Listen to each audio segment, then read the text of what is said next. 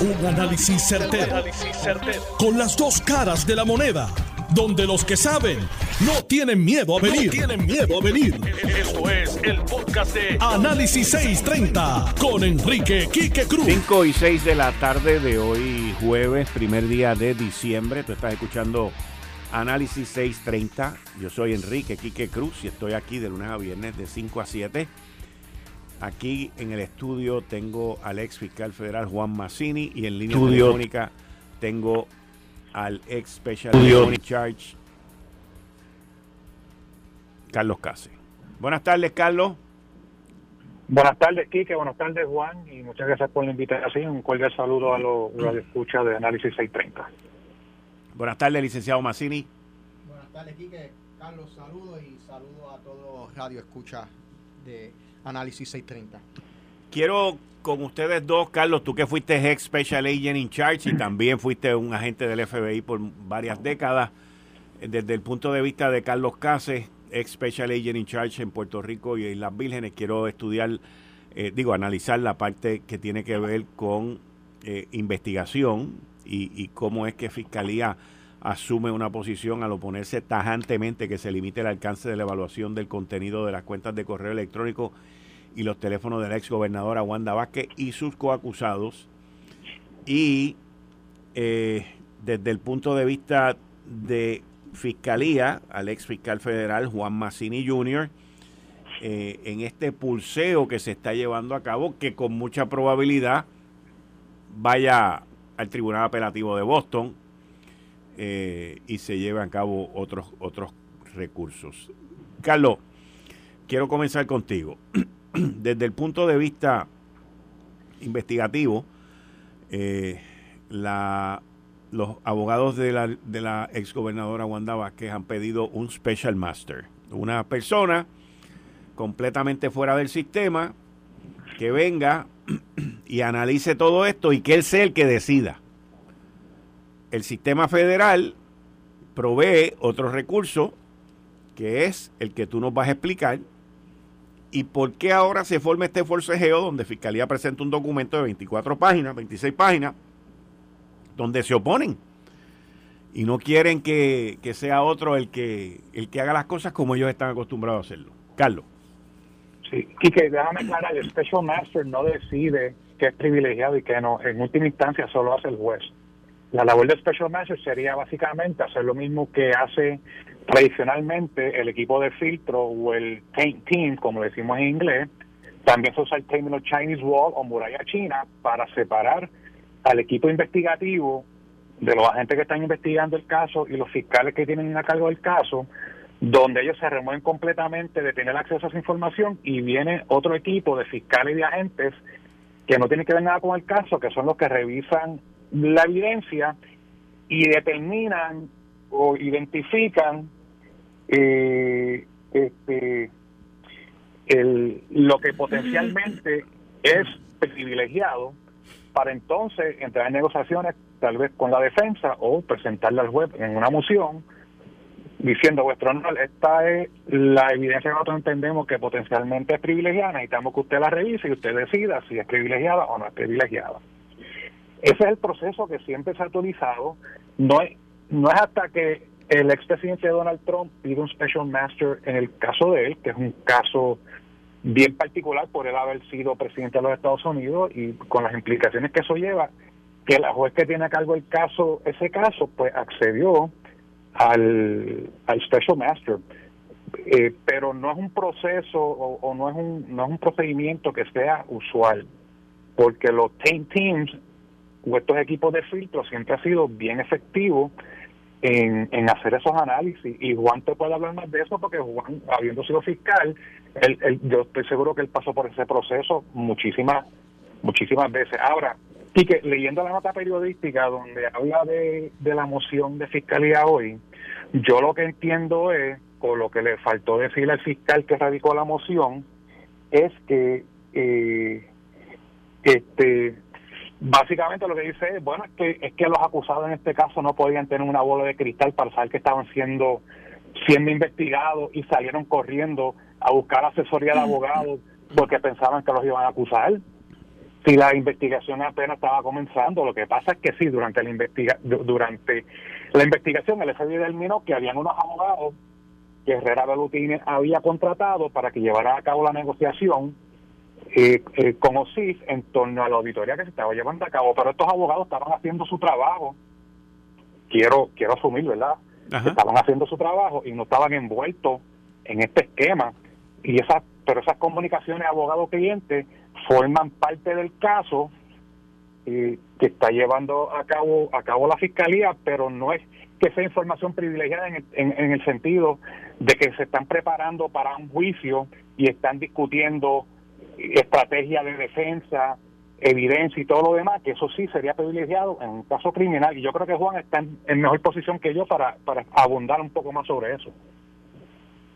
Licenciado Juan Massini, ex fiscal federal. Pues mira, aquí que este, de la manera que, o sea, como lo mencionó Carlos, este, cuando ocurre este tipo de conflicto, o sea, o potencial conflicto, se crean unos equipos. Usualmente hay un agente y hay unos fiscales que están adscritos a estos equipos. Eh, usualmente, no usualmente, tienen que ser personas que no están manejando el caso, que están totalmente separadas del caso y ellos sirven como este filtro al fin y al cabo, la decisión de cualquier tema, obviamente la toma el tribunal. Pero parte de lo que, de lo que está en la moción, cuando uno analiza la moción, es que ellos han tenido ya varios equipos y varios filtros. O sea, primero hubo un equipo inicial, luego ha habido otro equipo que está haciendo el filtro y de la manera que están también manejando esto, es utilizando eh, unos programas, unos programas, este, un sistema, unos softwares, donde pues ponen ciertas palabras, ciertos nombres, y eso entonces puede reconocer si existe algo dentro de, de, que, alerta de que ese nombre o, esa palabra clave está dentro de, de una, un tipo de comunicación para entonces así alertar este, de que ese es posiblemente material que, puede ser privilegiado. Lo que tenemos que también mantener en cuenta es que el derecho al privilegio abogado-cliente no necesariamente solamente aplica a los temas que tienen envuelto en este caso.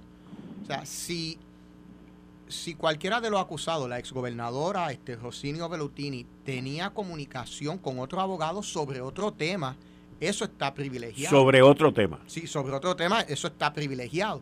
Porque parte, del parte de, lo que se, menciona en la moción es que los registros y allanamientos de los correos electrónicos ocurrieron eh, en este de no, básicamente el primero, si no me equivoco, fue en noviembre del 2020, o sea que ocurren de ahí para atrás.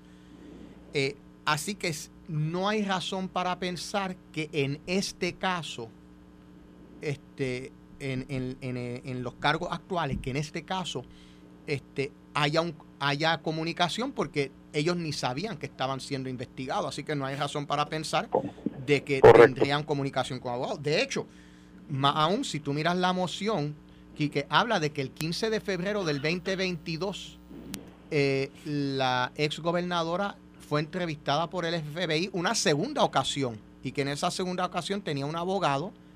Y parte de lo que se comenta es que el abogado o la abogada este, en ese momento le dijo a las autoridades, no estoy seguro si la estoy representando, eh, porque entendemos que todavía ella no ha sido eh, informada de ser un objeto de la investigación. Así que, pero si ha habido comunicaciones ya fuera de Rossini o de Herrera Velutini o de la misma eh, exgobernadora, con otros abogados sobre otros temas que no tengan de estos casos, eso también es privilegiado y eso se tiene que respetar y no debe de entonces de, las autoridades saber qué, comunicación está ocurriendo eh, entre esas partes. Y que, Dime. Y yo, y que yo añado que esto, esto es una estrategia aunque yo no creo que le vaya a funcionar, es una estrategia bien acertada de parte del equipo de defensa de los acusados, porque ellos lo que están pidiendo es la devolución de toda la evidencia ocupada en esos en esos allanamientos y, y de, del juez tomar la determinación de que en efecto se tiene que devolver y el gobierno no puede utilizar esa evidencia, el caso del FBI de Fiscalía Federal se pone bien, bien difícil de poder probar porque esa evidencia documental de los correos electrónicos, las llamadas telefónicas todo lo demás, es lo que corrobora el testimonio de los cooperadores en este caso. Sin ese sin esa evidencia que corrobore ese testimonio sería bien difícil porque como estamos hablando de cooperadores que fueron acusados también, y el jurado siempre va a decir, los cooperadores siempre van a van a ver para su lado y van a tal vez exagerar un poco, ¿verdad? Para, para poder este eh, ser más convincente, pues se le haría bien difícil el gobierno probar, probar este caso sin esa evidencia. Y entonces, pues ellos ellos ellos están tirando todos los cartuchos ahí a ver si se les da, porque entonces pues ellos tendrían una oportunidad mucho más grande de o probabilidad de prevalecer durante un juicio. Ahora, eh, yo como no ex agente federal ni ex fiscal y nunca he sido abogado tampoco, me levanta la sospecha o la suspicacia de que la información que está en esos teléfonos y está en esos correos electrónicos, pues es importante para Fiscalía Federal. Claro, Kike, porque como te acabo de decir, esa evidencia es lo que sustenta y corrobora el testimonio de los cooperadores. Es esencial. En otro, en otro caso y en otro tema que quiero discutir con ustedes dos, anoche, a las 12 de la medianoche, venció el término en el cual Fiscalía Federal le había hecho la última oferta al exalcalde de Guaynabo, Ángel Pérez. Esta oferta había comenzado, la primera que se le hizo fue de 60 meses de cárcel si se declaraba culpable, después bajó a 48 y la última oferta que vencía el 30 de noviembre a las 12 de la medianoche, 11 y 59 de la noche, venció anoche, que era por 30 meses de cárcel si se declaraba culpable el ex alcalde de Guaynabo, Ángel Pérez. Fiscalía Federal había dicho que si no aceptaba para las 12 de la medianoche del 30 de noviembre, retiraba la oferta y no había más negociación. O sea, ya no existe negociación. Ahora vamos para adelante. Pues el término expiró, lo cual automáticamente lleva a que el ex alcalde de Guaynabo, Ángel Pérez, vaya juicio. Este juicio va a comenzar en los primeros días de marzo del 2023. La pregunta a Carlos Case, ex Special Agent in Charge del FBI en Puerto Rico y las Vírgenes, y al ex fiscal federal que tengo aquí, Juan Massini. Carlos, desde el punto de vista tuyo como investigador, recopilador de la prueba, cuán contundente que es la prueba y cuánto riesgo se ha tomado ahora Ángel Pérez de determinar de ir a juicio y no haber aceptado los 30 meses, que creo que lo que cumplen es el 85 o el 80%, ¿verdad? ¿Cuál, cuál es? ¿El 85? El, el 85. El 85. En, la esfera federal. En la esfera federal. Eh, el 85 de lo que sea la sentencia. Pues estamos hablando de un 15%, son 5 meses más o menos, 6 meses, pues serían 2 años. Este, ¿cuán, ¿Cuán grande ha sido el riesgo que él ha tomado? Carlos Case.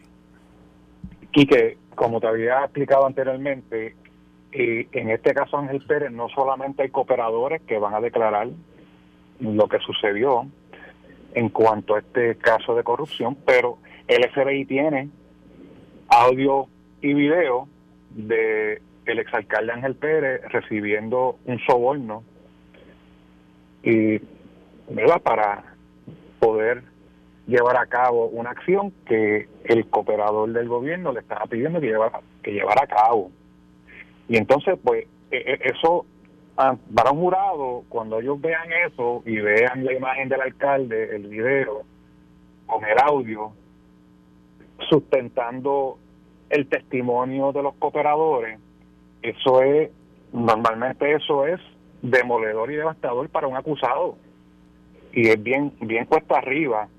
Yo no sé si él va a ir a juicio que yo te garantizo a ti que el FBI y Fiscalía Federal van a estar listos para ese juicio y van a tener todo toda la evidencia, todos los testigos, van a estar listos para ir a juicio y, llevar esto hasta las últimas consecuencias. Yo no sé, yo lo único que se me ocurre es que la defensa que pueda levantar Ángel Pérez es entrampamiento. Y el entrampamiento significa que el gobierno indujo a Ángel Pérez a cometer delito y que Ángel Pérez no estaba predispuesto a cometer este delito, pero es que el video, por lo menos descrito en la prensa y en los documentos de, del, del caso, él, él aceptó el pago como soborno. Así es que yo creo que, que la evidencia está, el, el ir a juicio yo creo que va a ser sumamente cuesta arriba. A él le habían ofrecido 60 meses, que son 5 años de cárcel. Fiscalía le bajó la oferta a dos años y medio a cumplir el 80 al 85% de, de, esa, de esa sentencia. El, el exalcalde está corriendo un riesgo grandísimo, altísimo de salir culpable, de, de ser sentenciado eh, en el en el en el rango en el rango mayor de la guía de sentencia yo creo que Juan puede abundar un poco más sobre eso porque ya eso es un área que trabajan los fiscales. Pues Quique, mira, yo, eh, toda persona que es acusada tiene derecho a tener su día en corte. Eso es, eh, y toda persona que, que es acusada tiene hasta el tiene hasta, es más, hasta después de comenzado el juicio se puede declarar culpable. Tú para declararte culpable no necesitas un acuerdo con la fiscalía. A veces conviene tenerla, otras veces pues yo no voy a especular por qué el alcalde decide que prefiere no aceptar la oferta eh, de la fiscalía.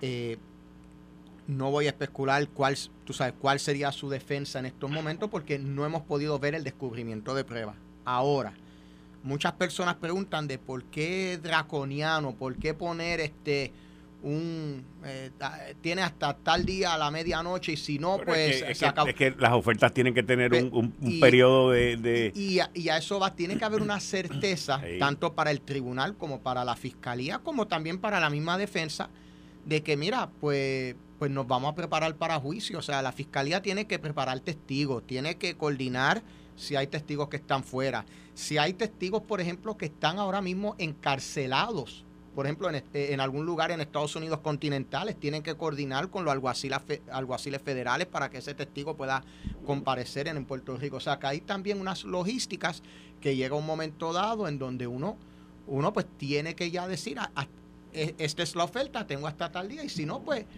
pues, pues nos vemos en el tribunal y en el juicio. O sea, hay una razón para hacer, para poner esos límites. Eh, y usualmente, eh, pues uno se prepara pero, o sea, uno presume que va a haber un juicio, pero eso no quita que el día de, de que empiece el juicio, el, la persona decida que quiere declararse culpable y, de cierta manera entonces tener eh, este, el beneficio de esa declaración culpabilidad, que, que, eso sí se toma entonces en cuenta al momento de, de, sentencia, que si va a juicio, pues usualmente no se le da, este, al momento de la sentencia, si sale condenado, no se le da eh, la aceptación de culpabilidad, como que lo reduce por tres puntos dentro de las guías de sentencia. Yo te digo que eh, va, va a ser bien cuesta arriba con todos esos videos y toda esa información que ha salido ahí. Definitivamente, lo que hemos visto en la, este, lo que se ha reportado, lo que la prensa ha reportado y todo lo demás, definitivamente este, aparenta que la fiscalía tiene un caso eh, eh, sustentado. Pero por eso es que se, se, ventilan los casos en juicio y se va a juicio. Si se entiende que uno puede, que uno tiene algún argumento, pero definitivamente por lo que se ha visto y lo que se ha reportado, pues aparente hay bastante evidencia sustanciosa en, el caso. Ahora, aquí que dicho eso, eh, le existe la presunción de, de inocencia y la moneda tiene dos tiene dos lados, ¿verdad? Y entonces, pues nosotros no sabemos qué evidencia tiene la defensa del exalcalde Ángel Pérez y en su defensa, que también puede ser igual igualmente válida y contundente.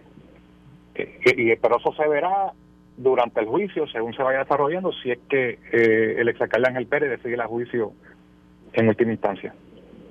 Aquí los jurados, ¿cómo, ¿cómo ven ustedes los jurados? O sea, aquí los jurados, el, por ciento de convicción creo que en la esfera federal es de 98%, 97%, sí. o sea, y los jurados aquí son, y con, con, el ambiente que ha habido, especialmente eh, una de las cosas que yo creo que afecta mucho es la cuestión esta de, de la cantidad de alcaldes que, que cayeron en este esquema de Oscar Santamaría y de Félix Elcano Delgado. Sí. Y sí, el, el, la razón de convicción en Puerto Rico proporciona un 98%, es, es altísima. Y, y muchas veces ir a juicio es como jugar ruleta rusa. Puede ser que te salga bien, pero como puede ser que no te salga bien. Y, y entonces, pues, el acusado tiene que asumir esas consecuencias de, de, salir culpable. Si sale bien, se va para su casa. Si sale culpable, pues va a tener que cumplir cárcel. Sí, o sea, siempre es un crap. Lo que, lo que recordamos también es, digo, definitivamente hay, y esto no es tan solo en Puerto Rico, te diría que a través de de todo eh, Estados Unidos continentales, eh, que definitivamente una vez que se va a juicio en la esfera federal, eh, las convicciones, el porciento de convicciones es extremadamente alto. No significa que no, no se ha perdido. Yo he perdido casos como fiscal, o sea, este, así que, pero definitivamente los porcentajes son altos. Lo, lo que sí es importante entonces, uno, eh, la selección del jurado al principio del caso, eso va a ser importantísimo. Y lo otro que, que los radioescuchas tienen que recordar es, por ahí se habla de que lo que el acusado necesita es uno. Ajá. Y, y, y, es, that's true and not true. Explícame. Y, me, me explico. Para tú salir culpable, tú necesitas que las 12, 12 personas, que ese jurado unánime te encuentre culpable. Pero para tú salir no culpable, también necesita unanimidad. Lo que, lo que pasa es que si hay uno o dos o tres o cuatro que no están de acuerdo y no se llega a un acuerdo de unanimidad, entonces eso lo que se llama es un hung jury, un, jurado colgado. Y entonces lo que hace es que es borrón y cuenta nueva. Este, se, se, se se le dice al jurado, se le da las gracias por, por haber prestado eh, su servicio y se tiene un nuevo juicio, porque eh, para tú salir no culpable también necesita unanimidad. Y entonces, lo que ese, lo que cuando a la gente habla es lo que necesita uno o dos, eso es lo que, lo que te da es eh, la oportunidad de que no, no saliste condenado ahora, entonces la fiscalía toma la decisión si va a decidir procesar una segunda vez que lo va a procesar o no que, no es, eh, que en realidad no es una segundo, procesarlo una segunda vez, es todavía bajo este mismo juicio. Es, ese primer proceso, pero eh, es como en pelota decir un foul ball, pues todavía sigue pateando. Carlos Case, muchas gracias.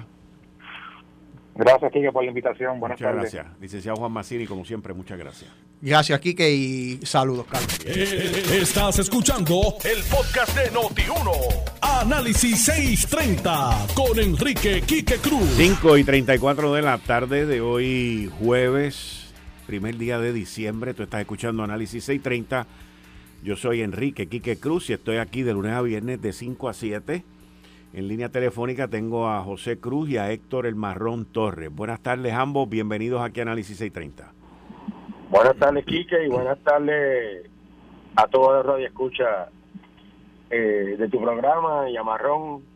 Con ambos hacía mucho tiempo que no tenía un diálogo como el que vamos a tener en la, en la tarde de hoy. Sí, saludos, saludos a todos. Y que a ti, a, a José y a la gente que nos escucha. Bueno, hoy primer día de diciembre, ahí está Luma Energy, sigue dando su servicio, el contrato fue extendido. ¿Qué servicio? Vamos a empezar por ahí. El, el Partido Popular Democrático, a través de su presidente, han dicho que el gobernador fue deshonesto y le viró la espalda al pueblo de Puerto Rico. El gobernador dice que era la única alternativa para la reconstrucción rápida del sistema eléctrico. José Cruz, adelante. Mira aquí que eh, primero quiero ir sobre tu premisa de que continúa dando su servicio.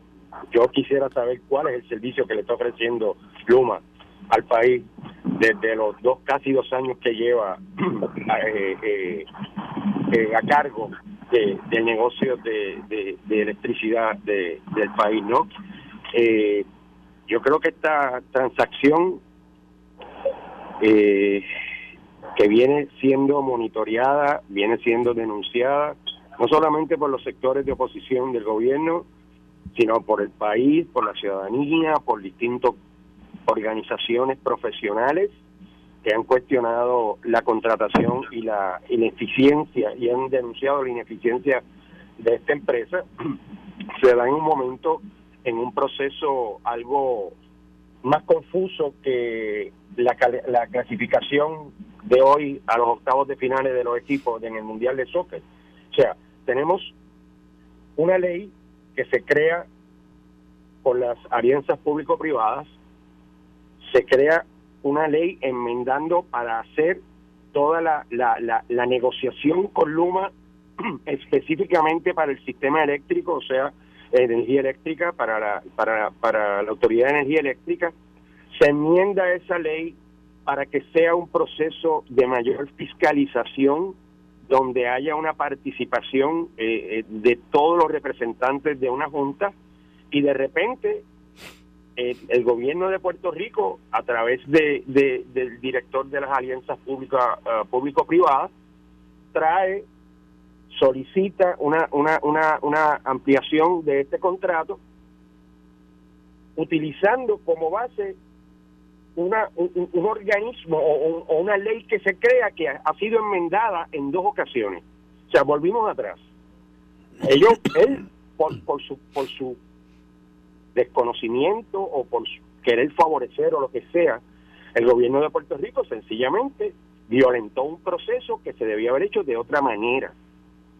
O sea, tenemos cuatro agencias o cuatro organismos gubernamentales que tienen que fiscalizar. Y si de algo yo me acuerdo cuando participaba contigo, Quique, en los programas, era tu denuncia de la falta de supervisión que existe en el gobierno de Puerto Rico.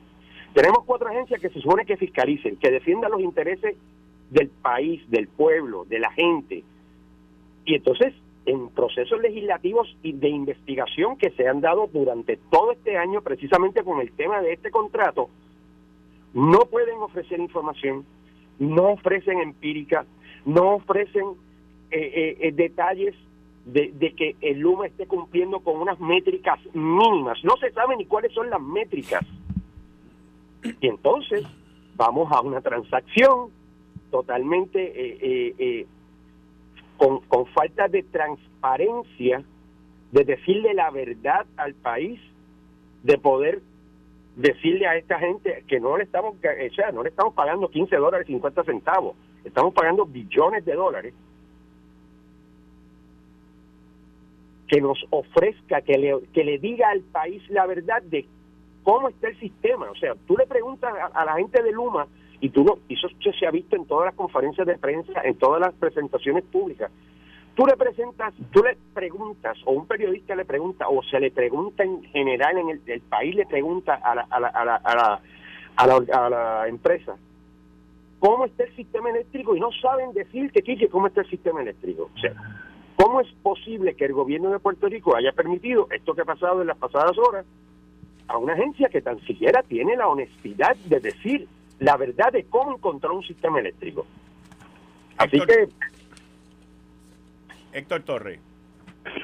Bueno, bueno, yo, yo, podría estar de acuerdo con lo que dice José si eh, Puerto Rico hubiera eruptado de un volcán en el, el año pasado o el año antipasado. El problema es que esto es una, una cronología de eventos que llevó a la Autoridad de Energía Eléctrica a la quiebra y que hay una condición de que para poner, rehabilitar toda la infraestructura eléctrica, yo creo que esto volvemos como el borracho, yo creo que esto es la enésima vez que yo menciono esto en tu programa, Quique, eh, José y a los amigos que nos escuchan, la autoridad energética está en quiebra, la quebraron, ¿quién la quebró? Los directores, yo no voy a entrar en, el debate si fueron PNP o Popular, yo creo que fueron los dos, y hay un elemento de complicidad en ambos. El punto es que la autoridad está en quiebra para poder rehabilitar todo lo que es la primera industria del país, que yo creo que es la única verdad que dice la Unión de la, de la, de la Autoridad de Energía Eléctrica, que son la primera industria, porque obviamente se necesita energía para poder viabilizar la infraestructura, ¿verdad? Todo lo que se produce, lo que es la industria, la industria en Puerto Rico, la manufactura, todo ese tipo de cosas.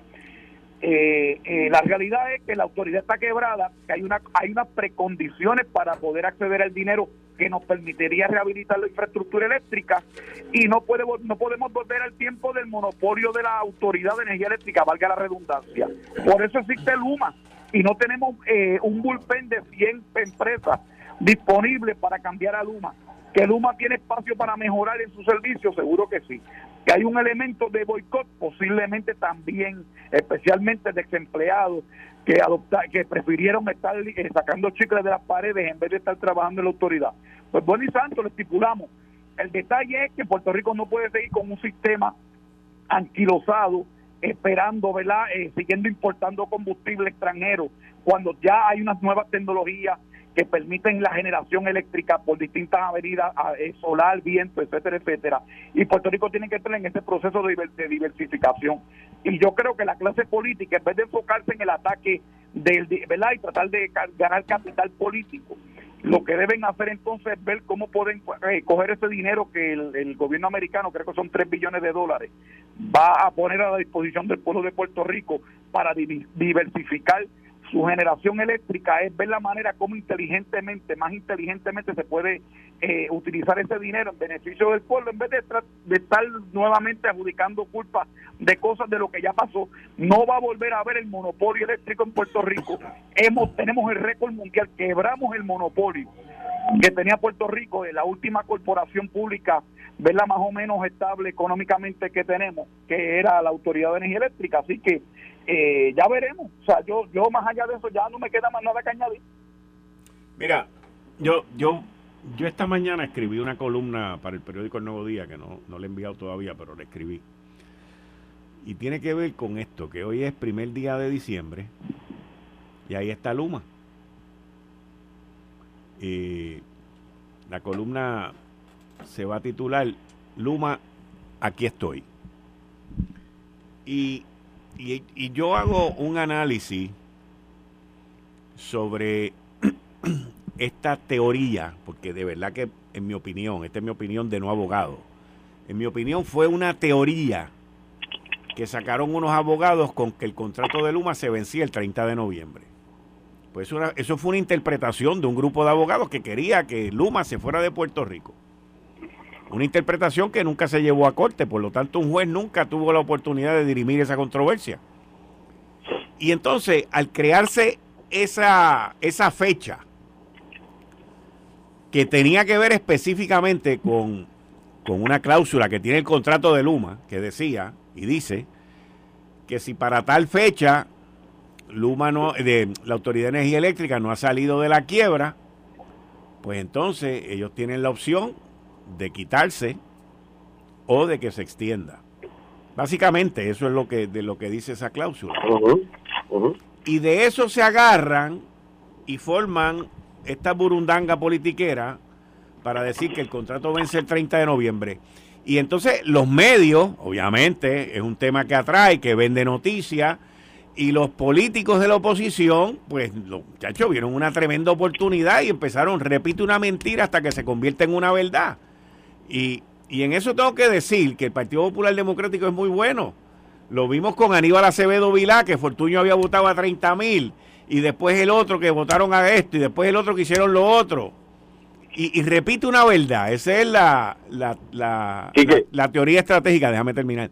La teoría estratégica de Goebbels, el, de, el, líder de mercadeo de, de los nazis, que no tiene nada que ver con eso. El tipo era una mente brillante de repetir las cosas hasta que se convierten, hasta que la gente se los cree. Se convierte en una verdad cuando la gente se lo cree. Pero ¿cuál es el problema que yo veo en esa estrategia? ¿Cuál es el problema que yo vi en esa estrategia? Que la estrategia te decía, vamos a salir de Luma, pero no te decía qué vamos a hacer cuando salgamos de Luma. A nadie, nadie quiso entrar en ese tema. Lo tomaron como Ricky renuncia, lo, lo tomaron como fuera la Marina de Vieques, lo tomaron como bótate al que, que trabaja en el gobierno que hay que salir de él porque apesta. Pero con el sistema eléctrico tú no puedes hacer eso. Impulsaron a que el gobernador Ricardo Rosselló renunciara, renunció y entró Wanda Vázquez porque no había un secretario de Estado. La Marina debía que se fue, pues, y ahora tenemos ahí uno de los corredores más grandes de, de narcotráfico que a nadie le importa, ni a los mismos americanos le importa. Y votan a un secretario de gabinete o lo que sea, y a nadie tampoco le importa, pues, porque viene otro. Pero con la luz no es eso. Y yo creo que ese mensaje de fuera Luma, de esto, de lo otro, de pa' aquí para allá, no, no caló, no llevó a tener peso porque nunca se dijo, ok, sacamos a Luma y qué es lo que vamos a hacer. Y yo oí par de disparateros diciendo por ahí, no, porque entonces vamos a traer esto y vamos a hacer aquello. Cosas completamente inconclusas. ¿sí? En ese momento va a contestar una pregunta. Eso fracasó, a mi opinión. A mi opinión, eso fracasó porque no logró el que el pueblo se le pegara eso. ¿Qué, qué dicen ustedes sobre eso? Yo, yo puedo, yo puedo. yo, yo puedo, yo puedo coincidir en parte de lo que estás diciendo. Sí se presentó, se, se presentaron, se, se han presentado durante los procesos que se han dado en la legislatura de los que trajo eh, eh, el compañero Marrón de de velar por la, de poder lograr unas transiciones a otro sistema de, de, generar energía, fiscalizando los fondos, haciéndolo de una manera organizada eh, y que el dinero llegue a donde tiene que llegar. Si eso ha pasado, se presentó en un momento dado quizás la alternativa de la creación de una nueva corporación pública que no iba a ser, o sea, no estoy hablando de que si se quedaba en Luma o no ahora o no, no estoy hablando de eso. Dentro de un proceso amplio de análisis, la posibilidad de volver en cero a crear una corporación pública como lo fue Energía Eléctrica. Eso también se discutió y se vio en vistas públicas y hubo ponencias sobre ese sobre ese particular, unos en contra, otros a favor, Quique. O sea, con eso no tengo ningún problema. Y con el sistema de energía eléctrica, como tú bien dices, si no hay un plan B, no hay un plan C, pues no se puede jugar, porque se va Luma, ajá, y entonces, ¿qué va a pasar? Eso yo lo puedo entender en lo práctico.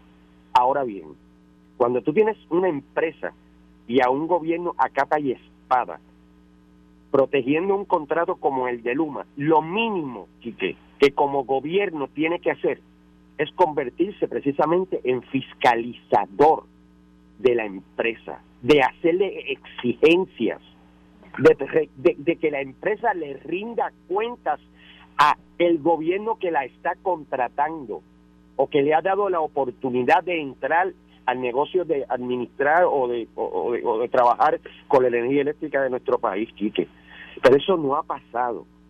O sea, aquí estos señores están campeando por su respeto, diciendo una cosa hoy, mintiendo mañana, ocultando información y no queriendo presentarle al país la realidad. O sea, alguien que me diga de ustedes dos, si Luma en los dos años que lleva ha por lo menos hecho un inventario de dónde falta un fusible o dónde falta un cable o cuántas torres están buenas, cuántas torres... Alguien que me diga datos, que me diga que, que Luma pueda justificar o que se justifique lo que está pasando con este contrato, Quique. No hay información, no hay empírica.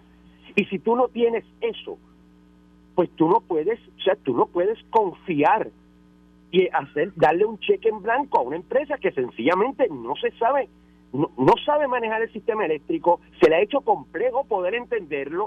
O sea, esto no es la Florida, esto no es Texas.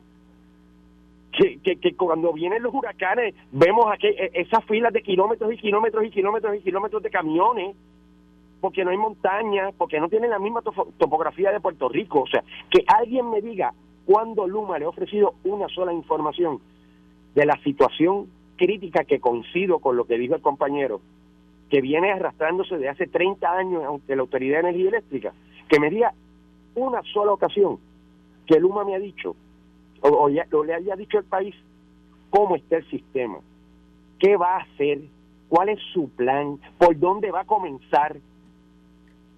Pero no seguimos, o no, no, no podemos seguir remendando sobre lo cocido, porque en algún momento dado el hilo va a ceder, Quique.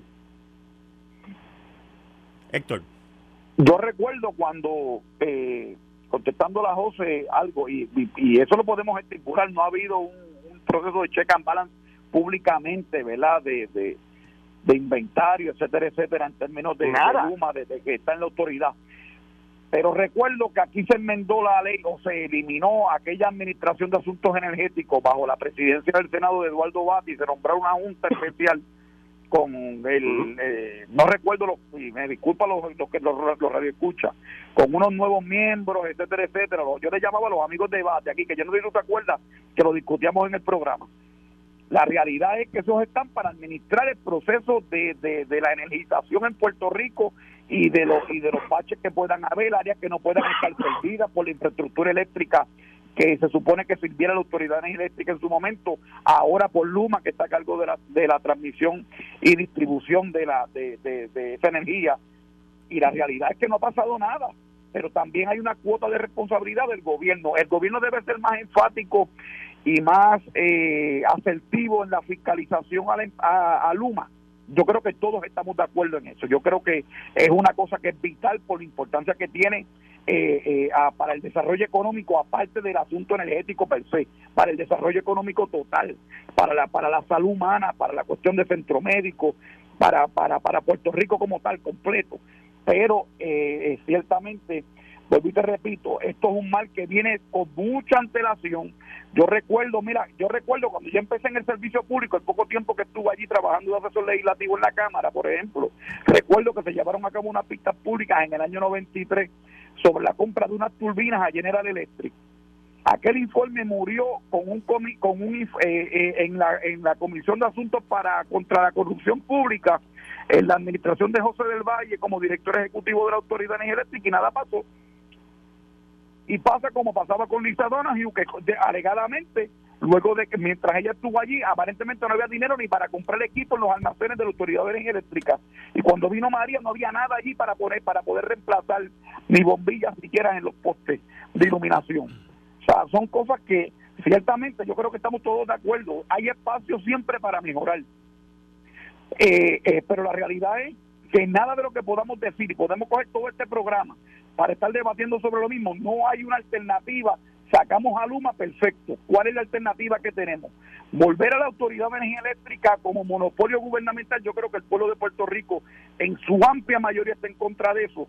Luma tiene que ponerse para su número. Hay que ponerle galfios a la cuestión para que haga un servicio eh, bueno o mejor del que, del que se está haciendo ahora mismo pero yo no creo que la alternativa sea mantenernos eh, con Luma y con, eh, perdóname, con la autoridad eléctrica eh, bajo el mando ¿verdad? De, del sistema de, de, electricidad en Puerto Rico.